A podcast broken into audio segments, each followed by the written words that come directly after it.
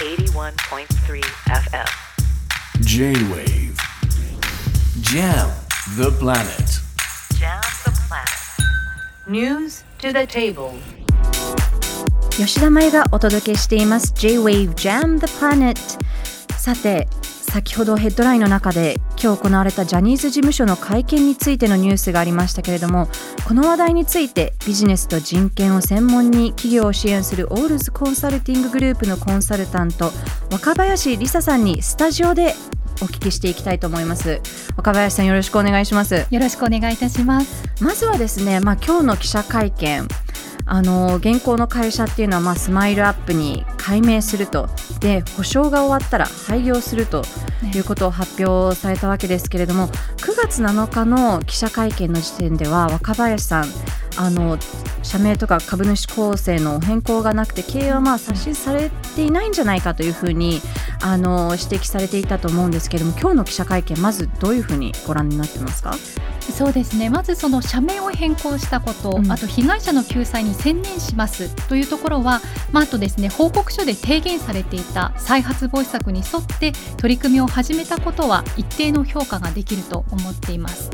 えただ一方でですね、まあその人権侵害のあったジャニーズ事務所を保証機能と事業機能に分けたに過ぎない可能性もありますので、まあ、スマイルアップ社として被害者の救済を着実に実行していくことまた新会社で再発防止を進めて、うん業界全体の人権状況の改善を推進していくのか、まあ、その点をですね今後取り組み注視していく必要があると思います。なるほど、まあ、新会社を立ち上げるっていうのは抜本的な、あのーね、あの再発防止になるのか否かっていうところがあの今後注目していかなきゃいけないというところですよね。そうですね今回その再発防止策はあのスマイルアップ社の施策として発表されたんですけれども、それが新会社で行っていくのかっていうところをですね今後見続けていく必要があると思っています。なるほどあのこの問題で再発防止策っていうのが一番大切だというふうに思ってるんですけれども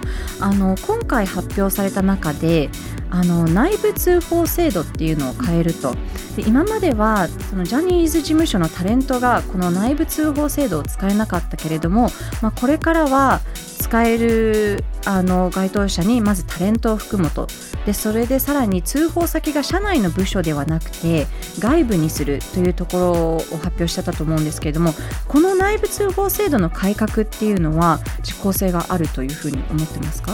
そうですねあの着実に実行されるのであればあの効果があると思っていますこの内部通報制度を設けましょうということはこの人権デューデリジェンスビジネスと人権を実行していく中で必要な制度とはされていますので、はい、そこの実効性が今後どうなっていくかというところだと思います。この今回の問題で人権 DD 人権デューデリジェンスっていう言葉があの多く浸透したと思うんですけどもはいまずこれって何でしょうっていうところも説明していただけますか？はい、そうですね。まずですね、あの企業にとってはですね、ビジネスと人権というのはビジネスにおける人権尊重のことを指しています。で人権デューデリジェンスはそれのために行うプロセスとされているんですけれども、まあ、企業が人権侵害のリスクを軽減するための継続的なプロセスのことを指しているんですね。なので自社の事業活動の中に人権侵害がないかっていうところを確認してモニタリングをしてでそれを是正していくという一連のプロセスですのでやはりあの先ほどお伝えしたように今時点の評価っていうのはできない、まあ、今後どうやってこのプロセスが進んでいくかっていうところを注視して初めて評価ができるっていうところになります。なるほどで、まあ、一方企業の対応っていうところも見ていきたいと思うんですけれども、個人的にはやっぱり企業の右習い感っていうのがあの気になる点ではあると思うんですよね。やっぱり3月に BBC がこのドキュメンタリーを放送してで9月7日の事務所の会見まであのあまり動きが取引先取引を停止するとかあまり動きが見られずにで一方その、まあ、朝日をあのが先陣を切る形で広告取引切ってあの切っていくっていうようなことが出てきたと思うんですけれども、このジャニーズのタレントを起用するのかどうなのか、まあ、切るのか続けるのかこういうシンプルな問題ではないと思うんですけれども、まあ、この取引についてどういうふうに思われますか？そうですねまずあのビジネスと人権の中ではこの企業の責任として取引先があの人権侵害を起こした時にはその影響力を行使して人権侵害の防止是正に取り組むべきということがされています。なのであの吉田さんが懸念されているようにみんな右習いとかではなくて、まあ、自社の判断の中でどういう影響力を行使すべきかっていうのを判断すべきとしています。なので今回企業がそのような判断をしていたら良いんですけれども、まあ、そこはあの、まあ、企業の判断によるというところなので、はい、今後も見ていくなるほど。とこですね。やはり日本の組織のこうファーストペンギンになりたがらないっていうところも出てきてしまったかなというふうに初動のまあ遅さが目立った反面これを機にまあ企業が変わっていく企業が人権をこう注視していくというような流れになっていければなというふうに思ってるんですけど若林さんはどういうふうに思われますか？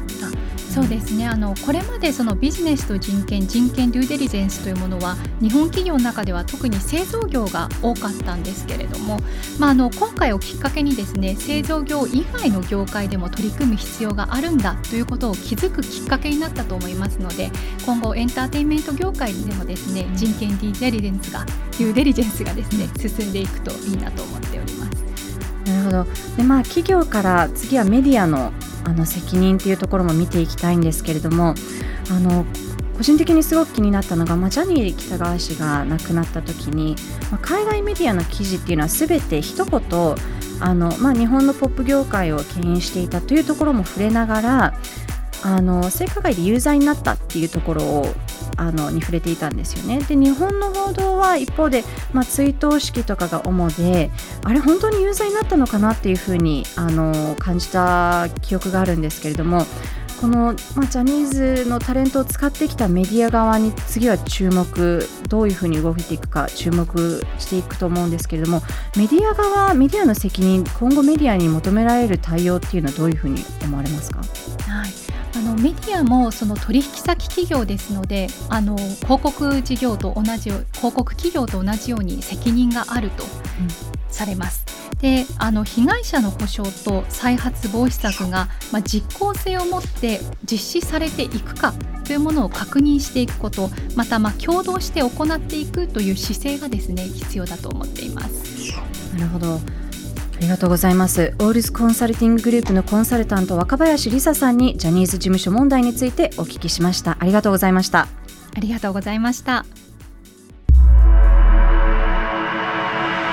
J-Wave. Jam the Planet